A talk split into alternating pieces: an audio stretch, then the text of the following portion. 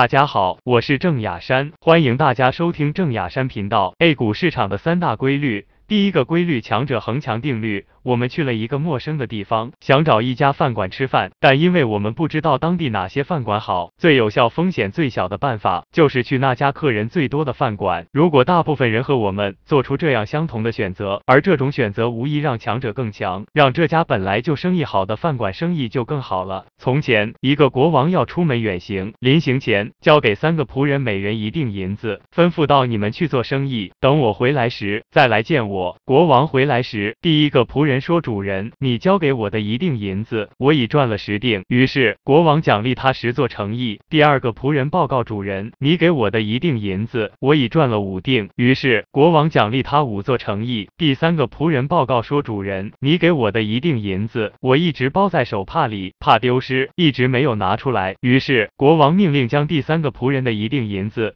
赏给第一个仆人，说凡是少的，就连他所有的也要夺过来；凡是多的，还要给他，叫他多多益善。这就是马太效应，强者恒强，赢家通吃。这样的现象普遍存在个人、家庭、公司，甚至国家的发展上。一个家庭，父母是精英，小孩可以有良好的教育环境。精英家庭的父母本身良好的习惯，并且在表达方式、做事的格局、看问题的视角方方面面，都是一个非精英家庭的父母。所不能提供的，这会导致他们的孩子。将来在社会上的竞争力也完全不同，这种现象在股市上就更加明显了。我们经常看到涨停的股票可以反复涨停，而弱的股票长期无人问津，股价几乎没什么波动，交易量也极小。其实这和物理学上牛顿的惯性定律原理是一样的，物体保持运动状态和方向不变的特性叫做惯性，表现在股市中，股价是上涨的。那么如果不出现大的变动，股价会继续往上走；股价是下跌的，那么么。如果不出现大的变动，股价会继续往下走。这是因为股价趋势向上走的时候，大多数人看好后市，所以买了的人不舍得卖，没买的人则抢着买入，这就使得股票供不应求，自然应该涨了。相反，趋势向下的时候，大多数人不看好后市，所以买了的人抢着卖出，没买的人也不太敢买，这就使得股票供过于求，自然就要继续下跌了。了解了强者恒强，弱者恒弱的规律，对我们短线操作有什么？具体的指导作用吗？可以说这个指导作用非常大，表现在选股上主要有三点：一、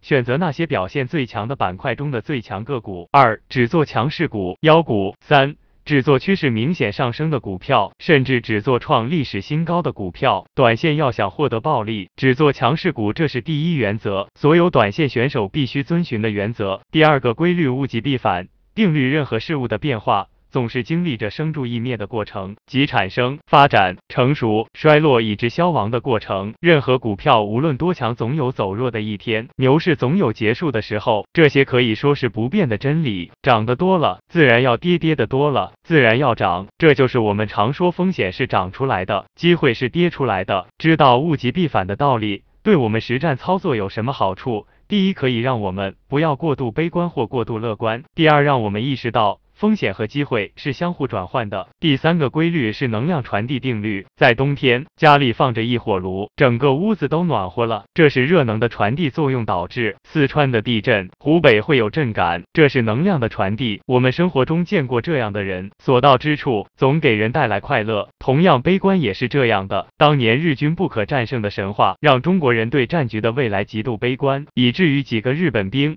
就可以占领一座城市，这是快乐和恐惧能量的传递。当你炒房能赚大钱，这种赚钱效应就会像一种能量一样扩散，并且形成新的能量源。这种能量的传递，不论在大自然还是人类社会，广泛的存在着，股市自然也不例外。比如，二零一四年成飞集成的翻倍，打开了投资者对军工股的想象空间，开始追逐有比价优势。或相同的基因的军工股，而军工板块的上涨又扩散成对牛市的想象，下跌也是这样了。中国中车作为二零一五年这波牛市的标杆个股，不再上涨，头部明显，让后面进去的人不断亏钱，同样恐慌也由此蔓延，加上其他原因的叠加，最后演变成大跌。这就是从众跟风现象，亏钱赚钱示范效应的传递。理解了能量传递定律对我们的好处一。让我们判断机会在哪里。如果出现标杆性个股，我们应该要重点注意了。比如市场长期萧条，连板个股几乎绝迹，一日出现了多个连板个股，次日更是出现了三板个股，这种短线涨百分之三十的个股是会成为能量源的。这个时候，短线炒作的好时机就来了。二，让我们更快知道。